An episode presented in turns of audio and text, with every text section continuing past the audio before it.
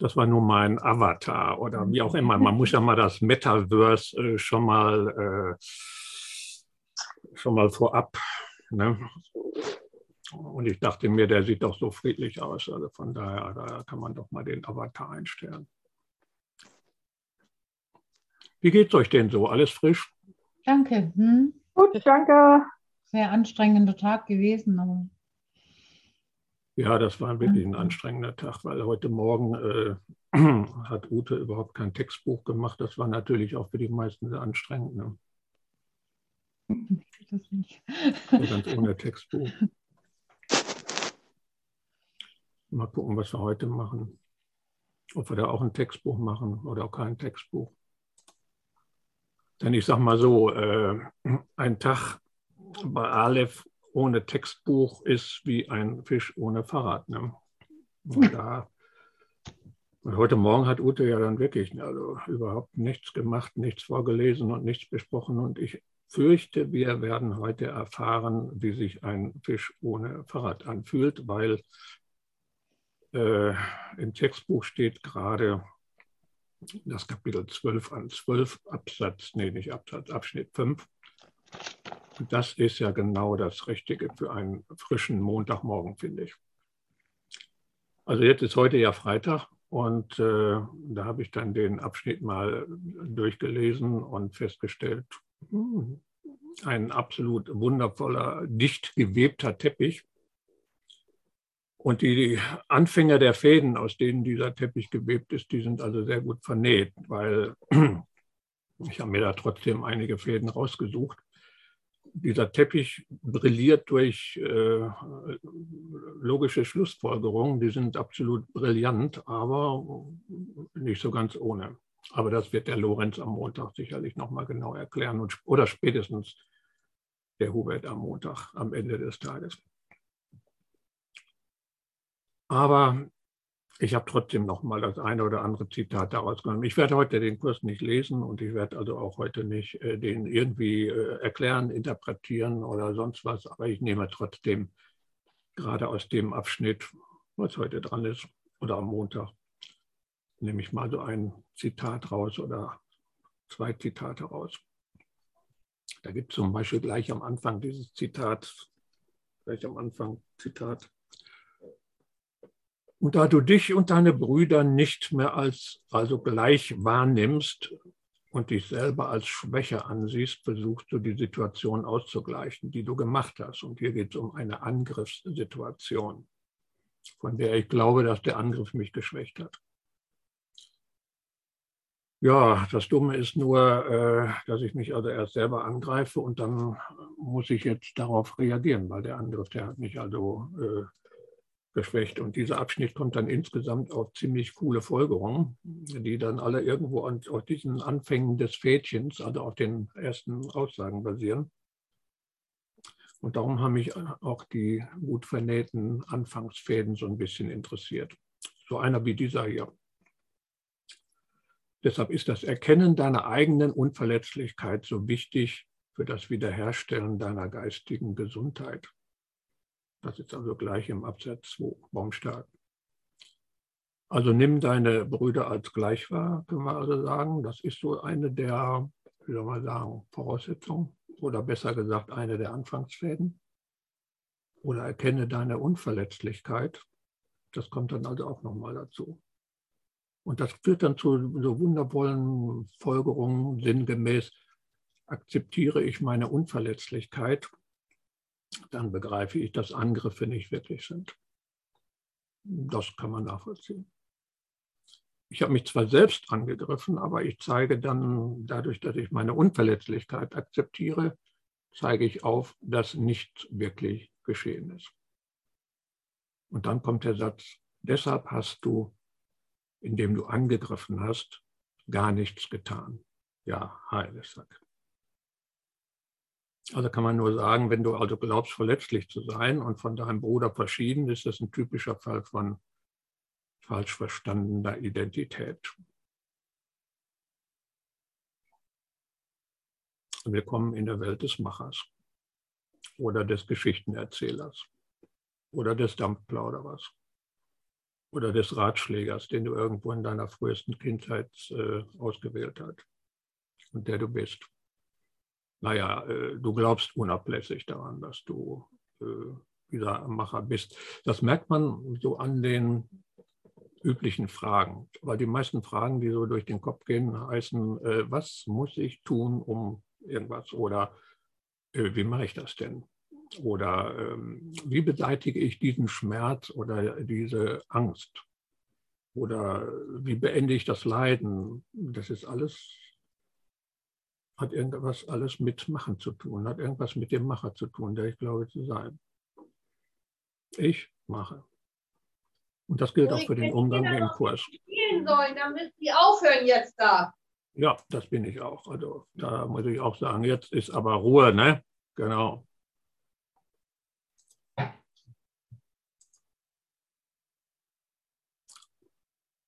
Das war übrigens der Macher, der hat jetzt mal eben still gemacht.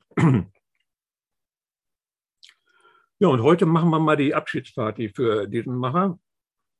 Heute ist Freitag der 13., der beste Termin dafür. Also von daher, so habe ich das auf Facebook, glaube ich, geschrieben. Kann man nur sagen, Halleluja. wenn du, sagen wir mal, deinen ständigen Ratgeber mit so Aussagen konfrontiert, wie begreife, dass du unverletzlich bist oder dein Angriff ist nie geschehen, du hast nichts getan, und das sagst du dem Macher, dann führt das zu ziemlich schrägen Auffassungen. Denn der Macher ist nun mal ein ausgezeichneter Geschichtenerzähler, der nimmt das sofort auf und interpretiert das für seine Art und Weise um. Das ist auch sein Job, weil dafür hast du ihn konstruiert, genauso wie er ist. Dafür brauchst du ihn auch. Also bevor du auf die Idee kommst, dich wegen deiner Unverletzlichkeit aus dem Fenster zu stürzen, zieh am besten vorher um in den ersten Stock. Ist nur so ein Ratschlag äh, nebenbei, weil das hängt damit zusammen, dass man äh, sich doch noch sehr stark mit dem Macher, zumindest jetzt noch, am Ende der Session nicht mehr, dass man sich also mit dem Macher da noch äh, identifiziert. Oder du lässt die Geschichten einfach Geschichten sein, bis sich der Macher selber aus dem Staub macht, weil dann besteht die Chance auf Vernunft. War ja nicht so ganz einfach. Aber wir brauchen den Macher ja jetzt im Moment erstmal gar nicht, weil wir eigentlich brauchen wir ihn überhaupt nicht. Aber wir identifizieren uns nun mal mit ihm. Ist einfach so. Und der hängt irgendwie mit dem Körper zusammen. Denn nur Körper machen etwas. Steht irgendwo als Aussage im Kurs. Einzige, der was macht, ist der Körper. Ende Gelände. Und die Körper begründen die Ungleichheit mit meinen Brüdern. Jetzt ist aber der Macher nicht der Körper, sondern der Macher ist derjenige, der glaubt, der Steuermann äh, des Körpers zu sein. Meistens dieses, dieses kleine Männchen, das sitzt, wenn man hier mal die Klappe aufmacht, sitzt dahinter an den Hebeln und äh, steuert alles, weil da nimmt man sich irgendwo so, so wahr. Wenn ich sage ich, ja, dann meine ich irgendwo da, da ungefähr, da müsste ich sein. Dieser Steuermann, das ist der Macher. Also nicht der ganze Körper, sondern der Steuermann. Aber der reagiert auf den Namen Ich. Also der sagt auch äh, Ja, wenn ich deinen Namen rufe. Und das ist der Macher. Den findest du aber nicht, allerdings nicht. Wenn du also anfängst mal zu suchen, äh, bist du da recht chancenlos, den irgendwo zu finden, weil da findest du Gedanken, Gefühle, Empfindungen, Wahrnehmungen. Aber da ist kein abgegrenztes oder eigenständiges Ding oder irgend so ein, irgendein Etwas. Das ist einfach nicht da. Und schon gar kein Macher oder Steuerer. Aber wie gesagt, wir brauchen ihn jetzt im Moment erstmal nicht. Jo, und was tun wir, wenn wir da mal auf den Macher kurz verzichten wollen? Das ist an sich naheliegend. Äh, nichts. Weil der, der macht ja, also was tun wir, wenn wir auf ihn verzichten wollen? Nichts. Das ist allerdings ziemlich kompliziert. Klingt komisch, ist aber so. Und am einfachsten ist es, man nimmt sich eine Regel oder das, was im Kurs auch äh, dazu steht. Zum Beispiel im Kapitel 16 im äh, Abschnitt 1 Ich brauche nichts zu tun, außer mich nicht einzumischen. Ja, das ist doch ein Satz, kennen wir alle. Den war auch ganz von angetan, aber äh, das ist das, was wir dann tun, wenn wir den Macher mal kurz loswerden wollen. Also tun wir nichts außer, oder du tust jetzt mal nichts außer, dich nicht einzumischen. Und das machen wir mal so für ein paar Minuten. Also das heißt, äh, lass einfach alles geschehen, was gerade geschieht. Wobei es da jetzt noch einen Nebensatz gibt. Also das ist äh, der Nebensatz, die Ausnahme von diesem Nichtstun, nämlich außer dich nicht einzumischen. Also ansonsten tu jetzt einfach mal nichts. Lass die Dinge geschehen, wie sie geschehen, was gerade geschieht. Taucht mit Sicherheit die Frage auf, äh, wie mache ich das? Und misch dich aber nicht ein, egal was passiert. Das heißt, wenn du bemerkst, äh, irgendeine Absicht, irgendwas an deiner Wahrnehmung zu verändern, lass es sein. Misch dich nicht ein. Oder anders ausgedrückt, lass die Absicht fallen. Immer wenn du merkst, okay, ich möchte da jetzt was ändern, lass diese Absicht fallen. Lass geschehen, was geschieht. Gerade jetzt. Das, was gerade da ist. Das, was gerade geschieht und misch dich nicht ein.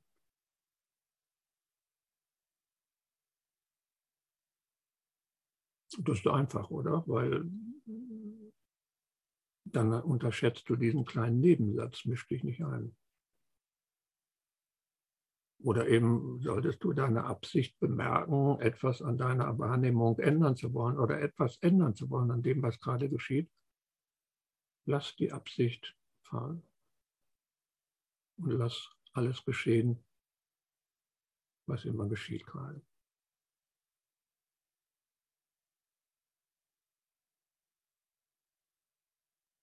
Da kommt vielleicht irgend so was Unwillkürliches, also äh, der Versuch jetzt konzentriert und ruhig zu sein.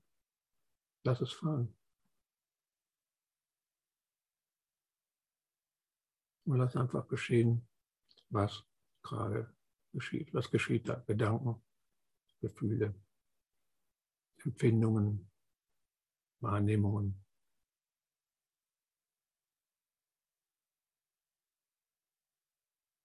Einfach sein lassen.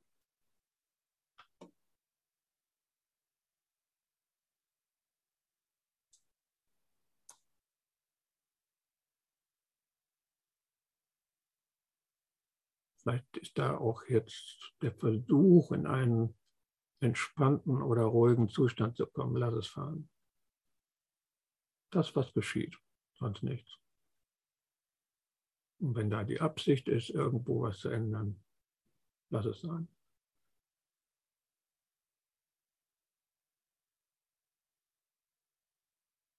aber auch ohne jetzt permanent die Absicht äh, zu beobachten. Also nur wenn die Absicht, wenn du sie bemerkst, etwas kontrollieren zu wollen, ändern zu wollen.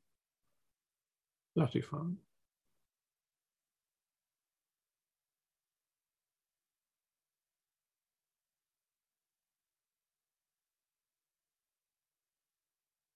Wenn du dich jetzt irgendwo ein bisschen unkonzentriert fühlst oder, oder schweren Gedanken rum oder äh, was soll das Ganze, lass einfach die Absicht fahren, etwas dagegen zu tun. Ist so.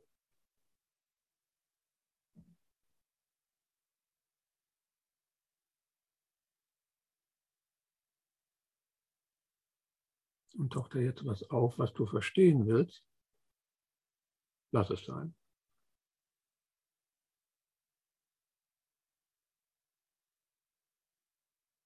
Ja, da kommt immer wieder diese Absicht äh, hartnäckig, also da muss da jetzt was geschehen, da muss ich was ändern, streng dich nicht an. Das fahren zu lassen, lass es geschehen.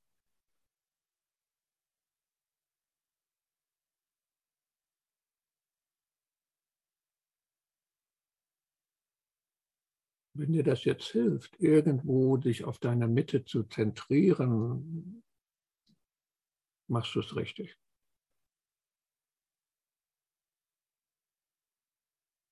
Aber wenn du jetzt aus der Kurve fliegst und dich das voll aus der Mitte bringt, dann machst du es richtig.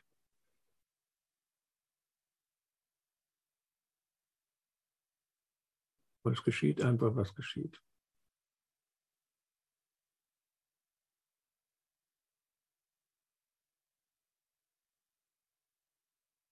Wahrscheinlich, vermutlich, lernst du den Macher erst jetzt richtig kennen. Also diesen Aktivismus, der sich da fast unbemerkt ständig im Hintergrund abspielt.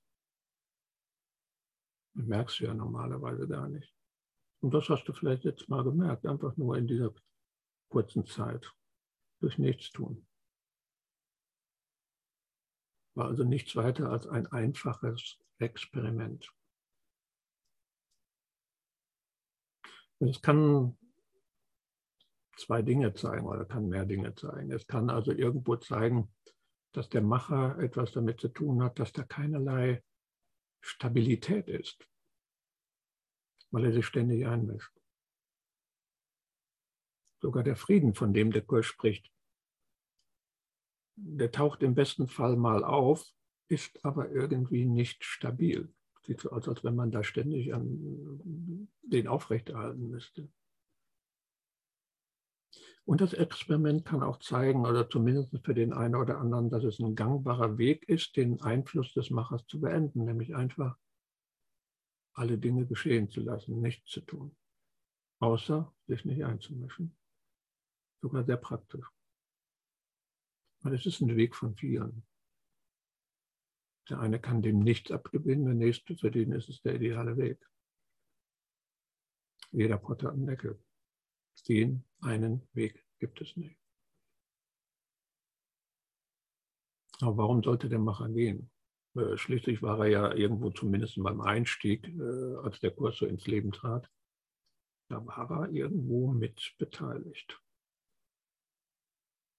Und zwar am Anfang, als es so um das äh, Aufheben, Aussortieren und Aufgeben ging. Das ist übrigens so gegenwärtig die Phase im Übungsbuch. Also gegenwärtig, falls du Anhänger von Liturgien und Strukturen bist und Silvester feierst, weil am nächsten Tag das Übungsbuch wieder neu beginnt. Dann sind wir irgendwo bei den 130er. Das, ist so, das sind so diese Phasen des Aufhebens, Aussortierens und Aufgebens. Wobei diese drei Vokabeln kommen aus dem Handbuch für Lehrer aus dem Kapitel 4, wo es um die Entwicklung des Vertrauens geht. Und das Entwicklung oder das Vertrauen, das ist das Fundament des Lehrers Gottes, damit er überhaupt seinen Job machen kann.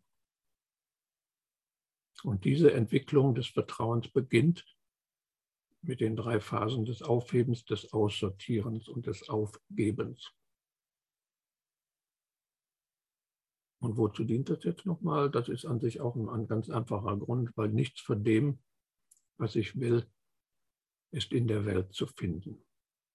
Also in der Welt, die ich sehe.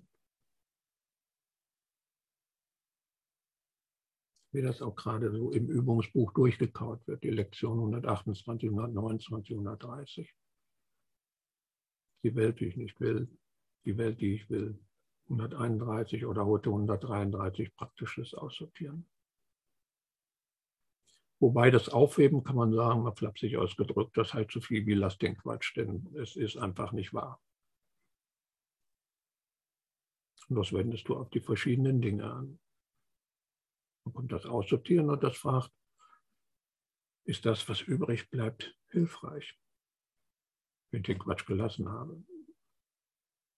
Aber wieso hilfreich? Hilfreich wofür? Hilfreich dafür, verallgemeinert zu werden. Kann ich das Gelernte verallgemeinern? Ich stelle beispielsweise fest, kennen wir alle, Ärger ist nicht gerechtfertigt. Kennen wir als Spruch, kennen wir in Anwendung, kennen wir, wenn wir dem Stinkstiefel begegnen, der einem gerade tierisch auf die Nerven geht. Und wenn wir dann halt sagen, oh, Ärger ist jetzt nicht gerechtfertigt und siehe da, hm, irgendwas funktioniert. Wunderbar, wieder was gelernt, da kommt eine neue Situation mit dem Vollpfosten ganz anderen Kalibers und das ganze Theater geht von vorne los. Ich kann also die Lektion, dass Ärger nicht gerechtfertigt ist, endlos wiederholen. Aber ist das sinnvoll? Wahrscheinlich nicht. Also sortiere ich doch besser aus, ob es was generell hilfreich ist oder nicht. Wenn ich dann das Wertlose von dem Wertvollen getrennt habe, ist der nächste Schritt offensichtlich, muss getan werden. Weg mit dem Wertlosen. Auch wenn es weh tut. Und es tut weh, meistens jedenfalls. Aber bei, diesen, bei diesem Aufheben, diesem Aussortieren, diesem Aufgeben bis aktiv, Ärmel hoch und machen. Und wonach klingt das? Genau, nach dem Machen. Denn du bist überzeugt davon, dass dein Üben eine wichtige Bedeutung hat oder dass sie irgendetwas bewirkt oder dass sie zur Erlösung, Erleuchtung, zum Erwachen, zur Glückseligkeit oder zum Ende aller Probleme führt. Und der Erfolg gibt dir recht. Das ist das Schöne daran. Weil da gibt es dann irgendwann sowas wie eine ruhige Zeit. Das hat jeder schon erlebt. So irgendwie ein unbestimmtes Wohlbefinden oder eine Art von Wohlbefinden ohne irgendwelche Begründung, also ohne äußere Umstände, die da notwendig sind, zumindest da nicht sichtbar als Bedingung. So ein Hauch von Frieden oder so eine Art von Geborgenheit, Fürsorge, Sicherheit, eine gewisse Ruhe, ein Platz zum Ausruhen. Willkommen zu Hause. Der Lohn der ganzen Mühe ist zum Greifen nah.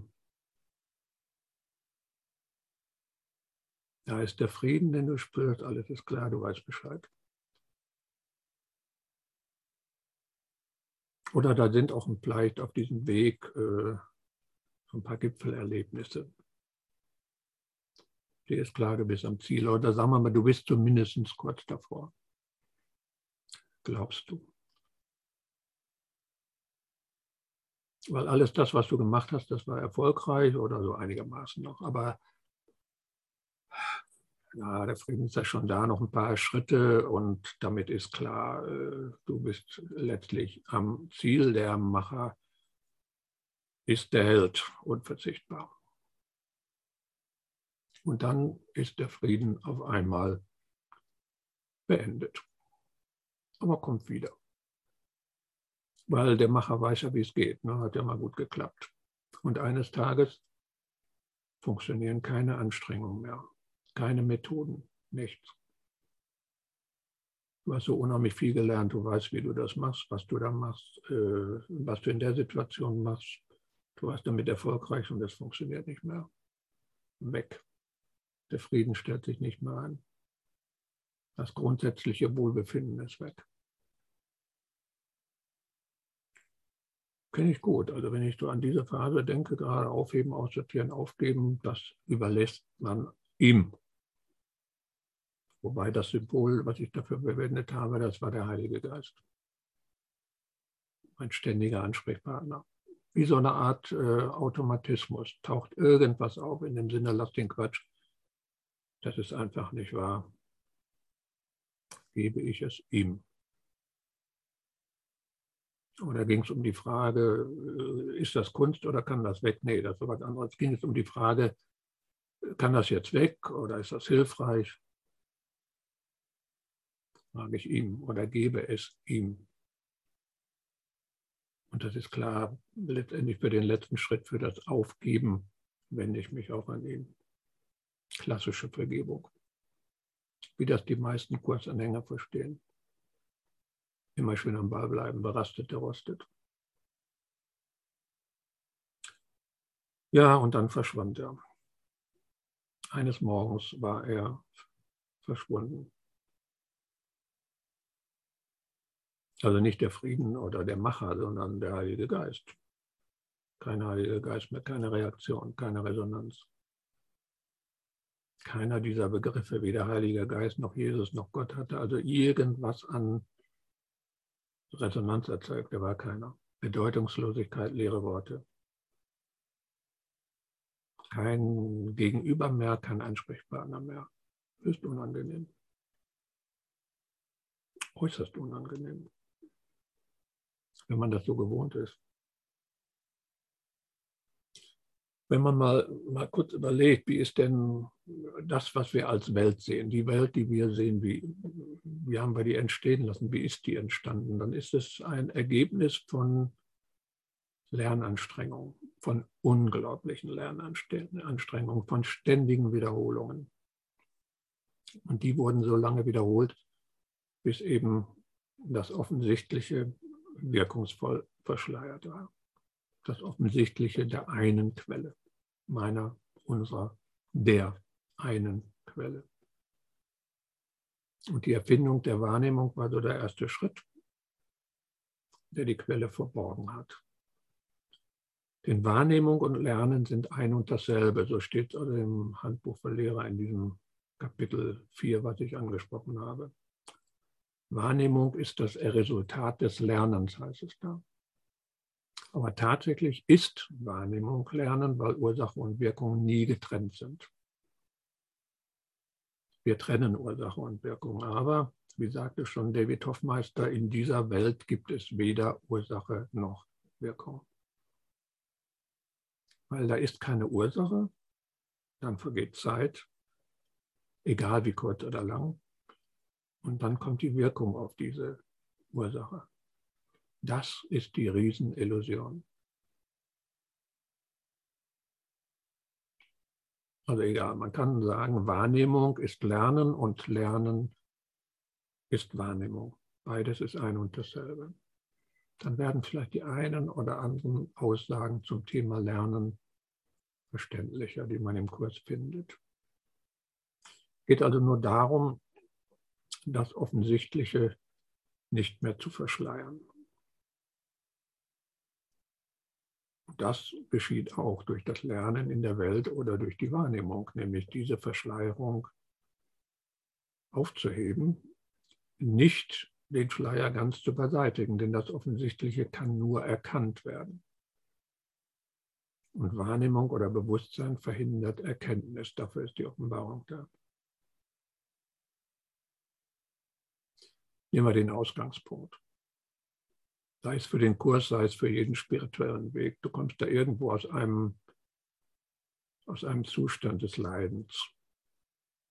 Hat der Buddha ja auch schon erkannt. Und dann hat er den Buddhismus erfunden, aber wahrscheinlich hat er ihn nicht so genannt. Das ist nämlich nichts weiter als die Lehre vom Leiden und vom Aufheben des Leidens. Und jetzt ist es unabhängig davon, wie du dein, ich nenne es mal Ausgangsleiden, konkret empfindest, wie es aussieht und ob du es überhaupt als Leiden empfindest. Denn das Offensichtliche nicht zu erkennen, das ist Leiden. Und diese ersten Phasen, dieses Aufheben, dieses Aussortieren und Aufgeben, ich nenne das gerne die Macherphasen, weil da bist du aktiv, das beseitigt den Schleier des Offensichtlichen oder vor dem Offensichtlichen nicht. Weil das kann der Macher gar nicht. Aber diese Phasen sind nicht überflüssig, die festigen die Richtung.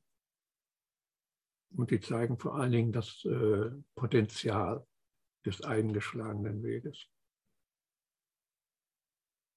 Die sind notwendig. Diese Aktivitäten, wo der Macher kräftig daran beteiligt ist, die sind notwendig. Daher zeigt sich ja auch dieser Hauch von Frieden oder Geborgenheit oder diese Fürsorge, diese Art von Sicherheit, die gewisse Ruhe oder dieser Platz zum, zum Ausruhen.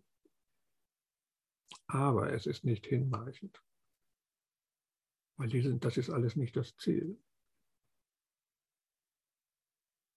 Wie geht denn nur weiter mit dem Macher? Oder sagen wir besser, wie geht denn weiter trotz diesem Macher? Schließlich äh, weil er ist ja der Anfangs diese Symbole, die ich genannt habe, Jesus, Heiliger Geist oder Gott, mit Bedeutung versehen hat. Und es sind Symbole, so wie es im Handbuch im Kapitel 23 heißt. Der Name Jesu Christi als solcher ist nur ein Symbol. Aber er steht für Liebe, die nicht von dieser Welt ist. Und du kannst dieses Symbol Jesus Christus wie den Heiligen Geist als Ersatz nehmen für alle Symbole der vielen Götter und Götzen, die du normal verwendest. Aber du kannst auch eine Zauberformel daraus machen. Oder es dem Macher überlassen, mit dem du dich identifizierst, dem Bedeutung zu geben. Das geht sehr leicht. Und in dem Fall ist es zwangsläufig so, dass eines Tages das Symbol inhaltsleer wird. Das geht gar nicht anders. So wie auch der relative Frieden schwankt oder gar verschwindet. Der Geist, der schwankt nicht. Er fährt sich als scheinbar gespalten und äh, einfach als wankender und weil hilfloser Macher. Aber er verhält sich da wie ein exzellenter Schauspieler, der in seiner Rolle aufgeht und vergisst seine Natur. Jetzt ist aber dieser Macher keine, keine eigene Wesenheit, äh, nur eine Rolle, nichts weiter. Und diese Unbeständigkeit des Machers oder dieser Rolle führt dann zwangsläufig dazu, dass auch sein Frieden schwankt.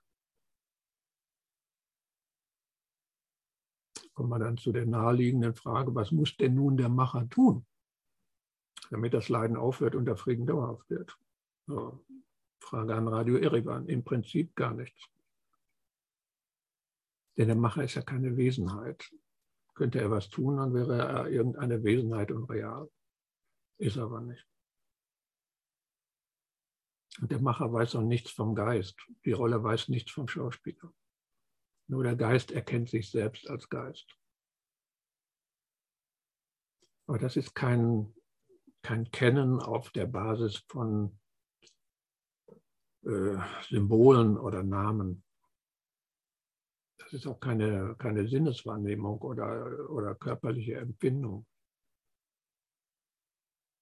Kein Gedanke, kein Konzept und keine Vorstellung. Und das ist auch kein Gefühl.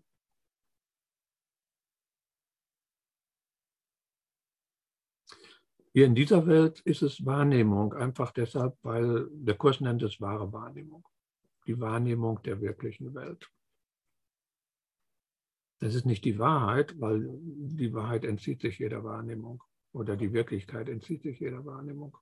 Es ist die Widerspiegelung der Wahrnehmung, Widerspiegelung der Wahrheit in dieser Welt. Und genau die spielt sich in dieser Welt ab, in der Illusion im Bewusstsein und ist die Voraussetzung für den letzten Schritt, den Gott tun wird, den Schritt in die Erkenntnis. Jetzt kennt aber der Macher nur Symbole und Objekte.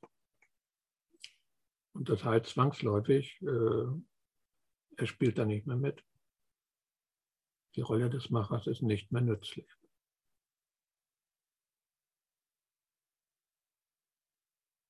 Also du kennst ihn mit Sicherheit gut als dauerquatschenden Geschichtenerzähler oder als Dampfplauderer oder als Stimme, die dich da dauernd begleitet und sich in alles einmischt.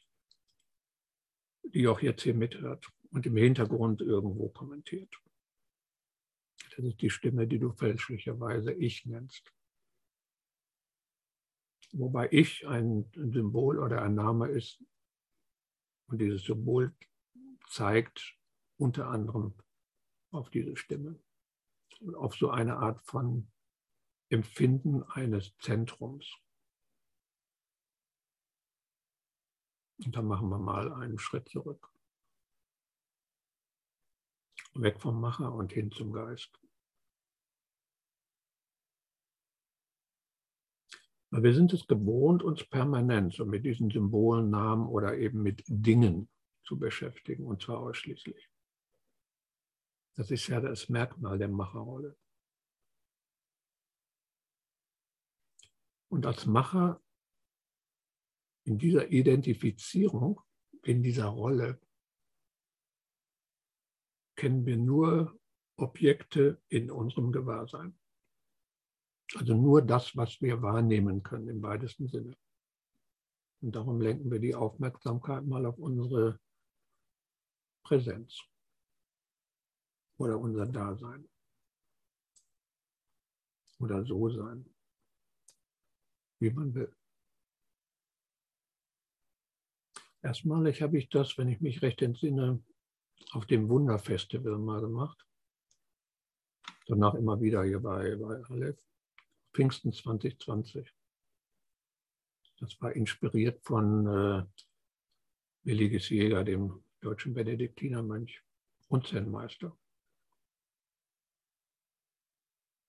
Und dazu nehmen wir diesen Raum, in dem wir uns hier befinden.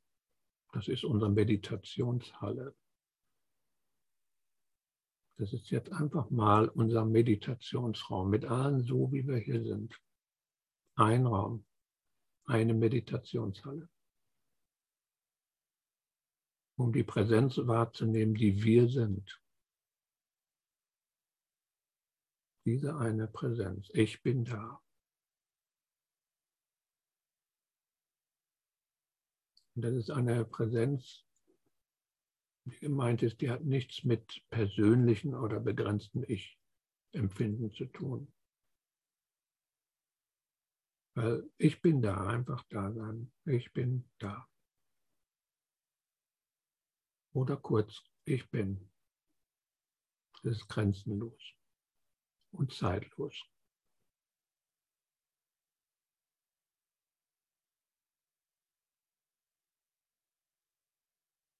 Ich bin da.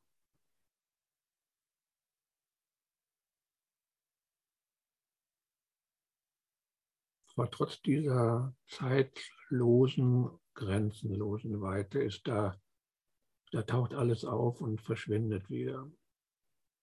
Aber ist da irgendwo das Empfinden eines individuellen Zentrums? Wahrscheinlich ja.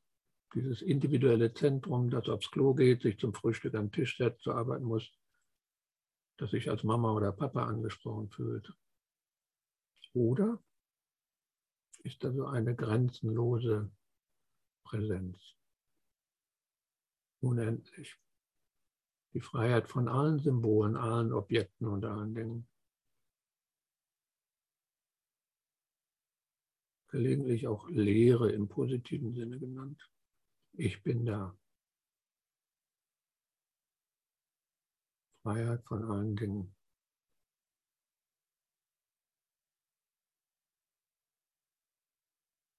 Umschließt diese Präsenz alle deine Brüder, die hier in diesem Raum sind, hier in diesem Meditationsraum gemeinsam, die gerade alle diese Präsenz sind.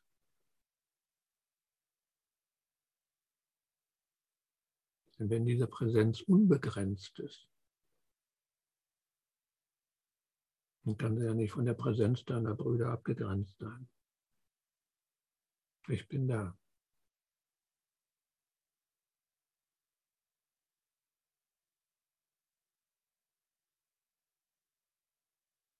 Diese unbegrenzte Präsenz, die dehnen wir jetzt aus. Sollte jetzt der Verstand sagen, äh, Moment mal, gib ihm recht, wir dehnen diese unbegrenzte Präsenz aus und spüren einfach nur die Tatsache der Präsenz, diese Klarheit der reinen Existenz, nichts weiter.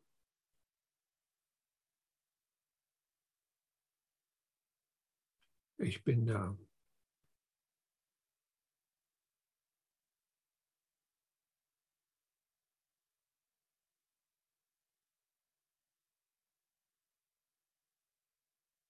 So eine über alle Grenzen hinausgehende, alles umfassende, machtvolle, stille, leere Präsenz, die nichts erschüttern kann, die von nichts berührt wird, die einfach nur da ist.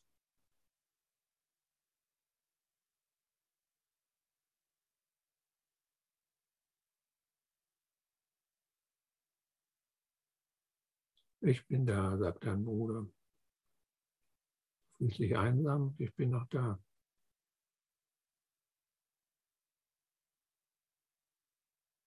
Die Präsenz kann dich niemals verlassen.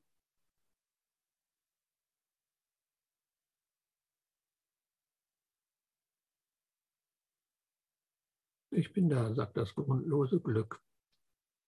Brauchst Dinge oder Beziehungen. Ich bin doch da. Völlig grundlos.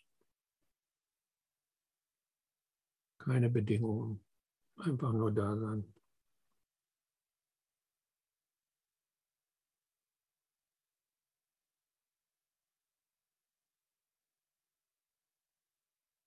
Ich bin da, sagt die Liebe ohne Gegenteil. Du hast Angst? Bin noch da.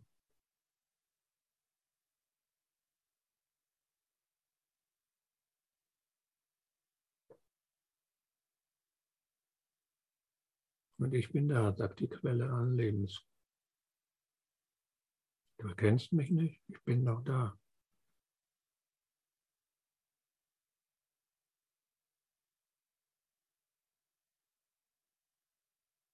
Und wie sagte der persische Sufi-Dichter Rumi, ich bin da, sagt Gott. Und du schreibst mir Liebesbriefe. Ich bin noch da. Spür mich doch. Lass doch dein Lob, Dank und Bittgebet und spür den Seinsgrund.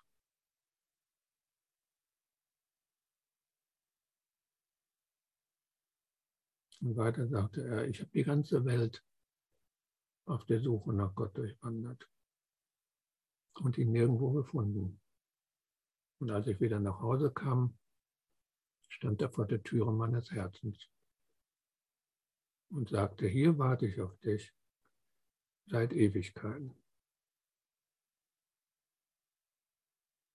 Und dann bin ich mit ihm ins Haus gegangen.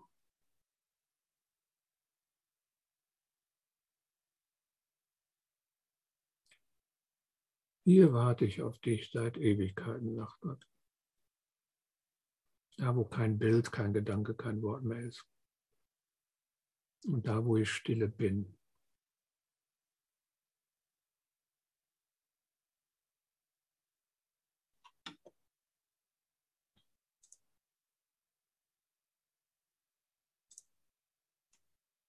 Diese Präsenz kann man auch als präsentes Gewahrsein bezeichnen. Denn was ist da präsent? Und wieso dient das Abschaffen des Machers oder äh, das Ablegen dieser Macherrolle, wobei ich sagen muss, Moment, es geht nicht um die Abschaffung des Machers. Wieso willst du etwas abschaffen, das ein geistiges Konstrukt ist? Also eine Vorstellung, eine Fata Morgana oder eine Illusion. Das ist Macherdenken oder das ist die Machersichtweise. Oder wie es so schön heißt in der Zen-Geschichte, wo der Meister einen Ziegelstein schrubbt und schrubbt und schrubbt und ihn jemand fragt, sag mal, warum schrubbst du denn den Ziegelstein? Und dann sagt er, ja, ich möchte ihn zum Glänzen bringen. Äh, Moment, Ziegelsteine kann man nicht schrubben und damit zum Glänzen bringen. So sagt er, und äh, wieso versuchst du dann einen reinen und heiligen Altar zu bereiten, indem du deinen Geist wegen schlechter Gedanken und unerwünschter Gefühle schrubbst? Es geht nicht darum, den Macher loszuwerden, den Geist leer zu machen. Er ist leer. Versuch also nicht, den Macher zu beseitigen oder die Gedanken zu beseitigen oder die unangenehmen Gefühle, die Wahrnehmung, die Empfindungen zu beseitigen. Also alles das, was das Offensichtliche oder was die Quelle verschleiert. Der Kurs ist keine Lenore-Veranstaltung äh, mit Weichspüler, die dann in eine rosarote Plüschwelt führt. Sondern seine Qualität, die zeigt sich in der Schlammzone, nicht im Stirnkämmerlein, also mitten in der Welt, in der sich meine Brüder befinden und die das Mittel der Erlösung sind und deren Präsenz meine eigene ist. Und die sich nicht auf die Gestalten beschränken, mit denen ich mein Universum bevölkere. Darum ist diese Präsenz kein Ding, kein Symbol, kein Objekt. Von daher ist die Ausgangsfrage, was denn da präsent ist, nicht sinnvoll. Weil Dasein und Präsenz ist einfach gemeinsam mit deinem Bruder mache also kein Objekt daraus. Weil das behindert die Funktion, die wir hier haben.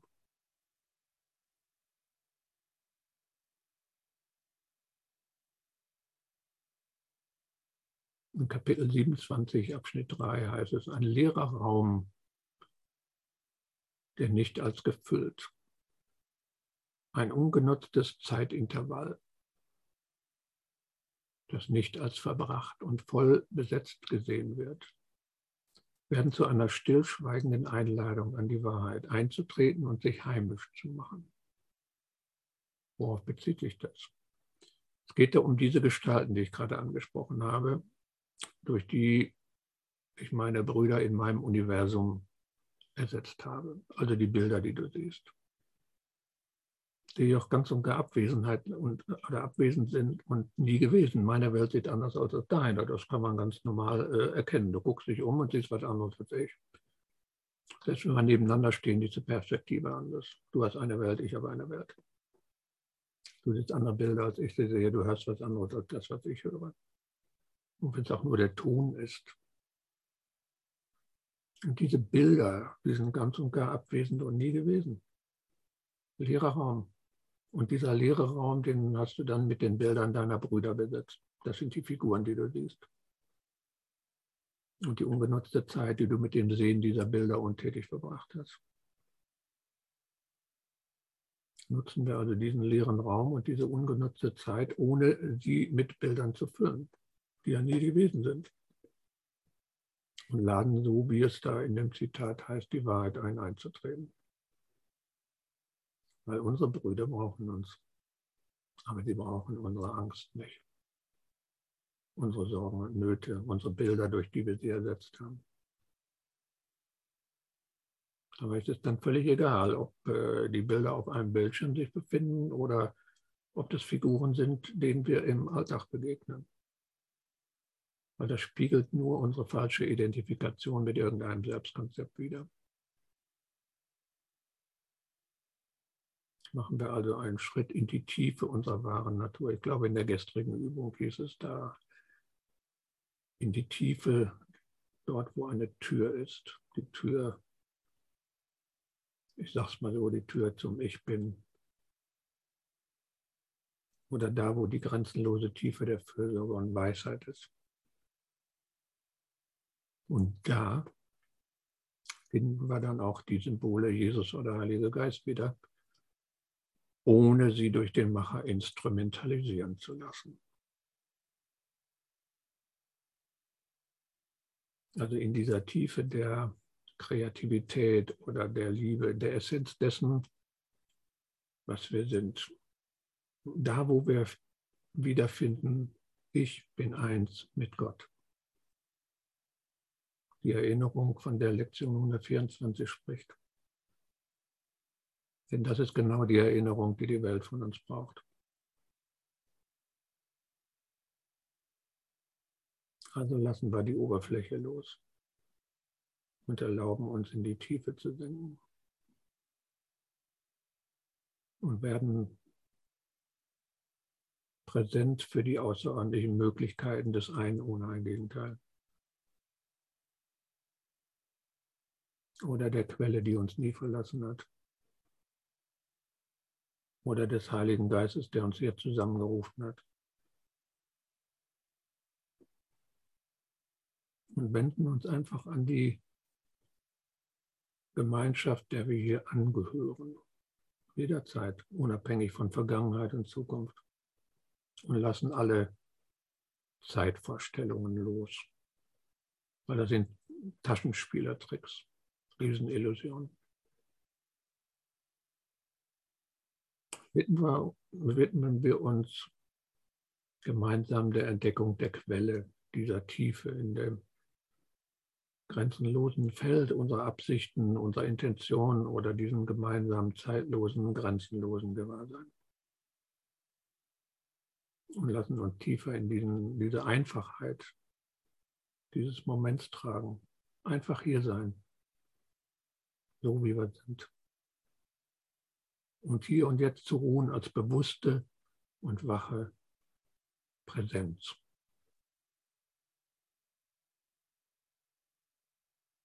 Ohne den Versuch, irgendwas geschehen zu lassen oder kein Versuch, diesen einen Moment etwas aufzuerlegen. Darum bestehen wir auch nicht auf irgendeine bestimmte Erfahrung. Aber wir erhalten eine Erwartung aufrecht, nämlich wir warten auf seine Präsenz, die unsere eigene ist. Nur die Erwartung ohne jede Vorgaben. Nicht wie das geschieht, nicht was da geschieht, die Erwartung, seine Präsenz. Und ohne irgendeinen Versuch, irgendein Geschehen zu interpretieren oder zu verstehen, was da geschieht und ob da was geschieht, das ist egal.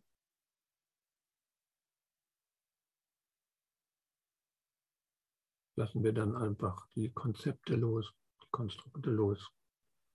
Was nicht heißt, keine Konzepte dürfen da hochkommen. Oder wir vermeiden sie, wir versuchen sie zu verstehen oder zu interpretieren. Das bedeutet nur, wir beschäftigen uns jetzt nicht mit Konzepten. Überhaupt keinen.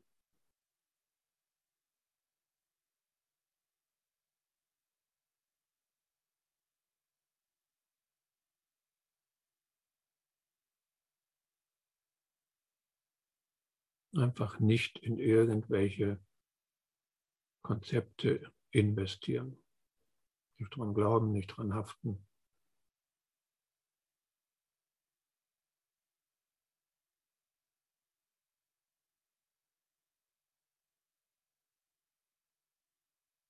Das ist hier so der Ort des Nicht-Einmischens, des Nicht-Anhaftens. Und jetzt nimmst du einfach die Qualität des Gewahrseins, des Seins an diesem Ort wahr, in diesem Meditationsraum, in dieser Gemeinsamkeit. Einfach nur das Gewahrsein. Nicht das, was sich im Gewahrsein ergibt, sondern das Gewahrsein selber. Ich bin gewahr.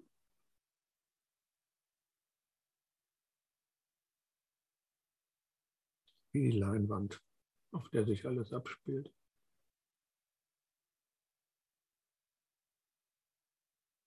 Das ist Gewahrsein, jetzt gemeinsam hier zu sein.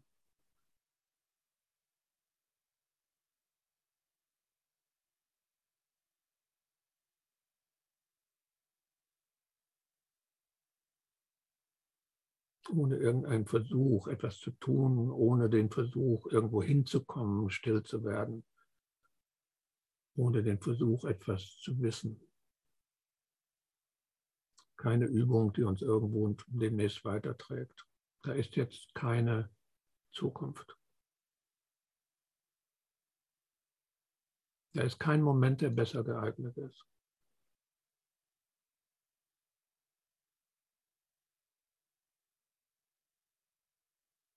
Kein Versuch, irgendetwas zu sein. Einfach weit, frei, offen, nichts weiter, präsent. Präsent zu sein an diesem gemeinsamen, einen, zeitlosen Ort.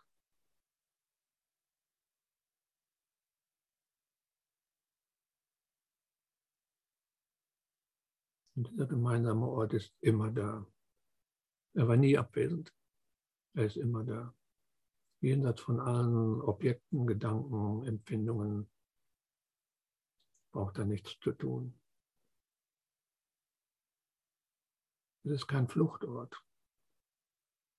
Der dient auch nicht dazu, zu fliehen oder sich zurückzuziehen, sich abzuschotten oder einen Zaun zu bauen, Sicherheit. Nein, der braucht das alles nicht. Dieser Ort ist immer da. Frei von allen Dingen. Und dieser Ort, dieser gemeinsame eine Ort, an dem ich nichts zu tun brauche, an dem tue ich nichts. Da gibt es keinen Körper, weil es gibt keine körperlichen Empfindungen, keine Gedanken, keine Gefühle, keine Wahrnehmungen. Die existieren weiterhin, aber nicht an diesem Ort. Dieser Ort ist kein Ding. Und das ist der Ort, an dem ich angeleitet werde, in der Welt hilfreich zu sein. Das ist der Ort, wo ich die Fragen beantwortet bekomme.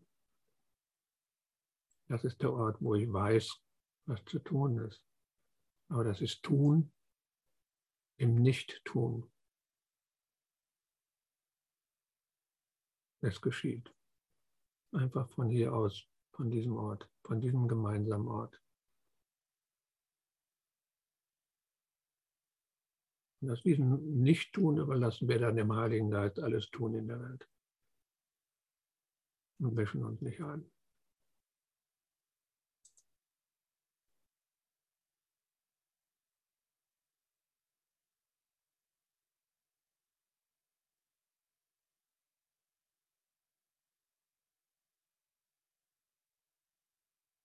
Und das ist genau der Ort, wo wir immer wieder hin zurückkehren können und wo wir die Freiheit erleben, die Anleitung bekommen, hilfreich zu sein. Das ist die einzige Frage. So ist in den Ergänzungen die Vergebung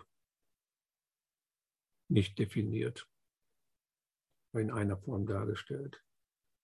Einfach die Frage, wie kann ich in dieser Situation hilfreich sein? Und das ist der Ort, wo ich die Antwort bekomme jenseits von allen Dingen. Dieses, diese Freiheit, diese Weite, die wird durch keine Dinge berührt, wie im Zentrum eines Sturms, wie die Leinwand, die von keinem Film berührt ist.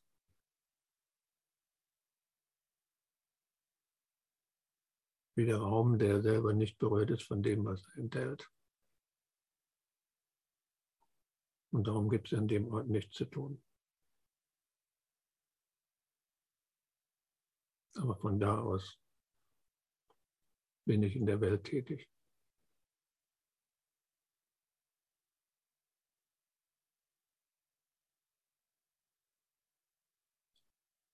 Jo, und an diesem Ort können wir jetzt bleiben. Aber wir sind sowieso an dem Ort.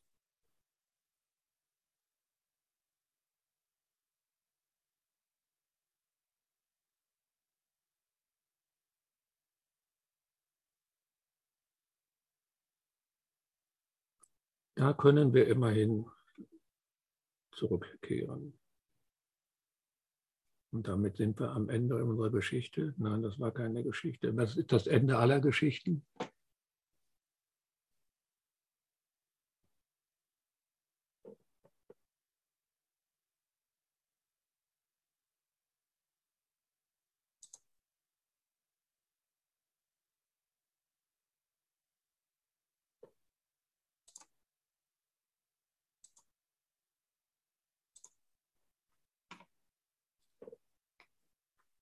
Falls es noch äh, Fragen gibt über die Ortskenntnisse oder über eine Landkarte, wie man zu dem Ort hinkommt, eine Landkarte brauchen wir nicht. Haben wir jetzt gemerkt. Ne? Könnt ihr die jetzt stellen oder einfach in dem Ort verbleiben. Weil der ist immer hier, er ist nicht abwesend, von daher.